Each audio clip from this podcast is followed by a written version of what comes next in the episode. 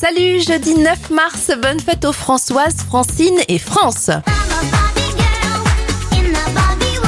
On débute avec les événements en 1959, c'est la commercialisation de la poupée Barbie lors d'un salon de jouets à New York.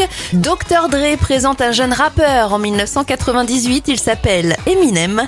Et en 2015, deux hélicoptères se percutent lors du tournage de l'émission de télé Dropped en Argentine, faisant 10 victimes dont Florence Artaud, Camille Muffa et Alexis Vastine.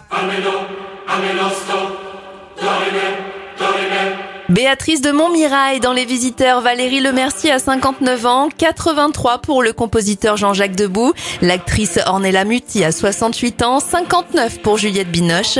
Et Mathieu Grey Gubler, l'intello de la série Esprit criminel à 43 ans.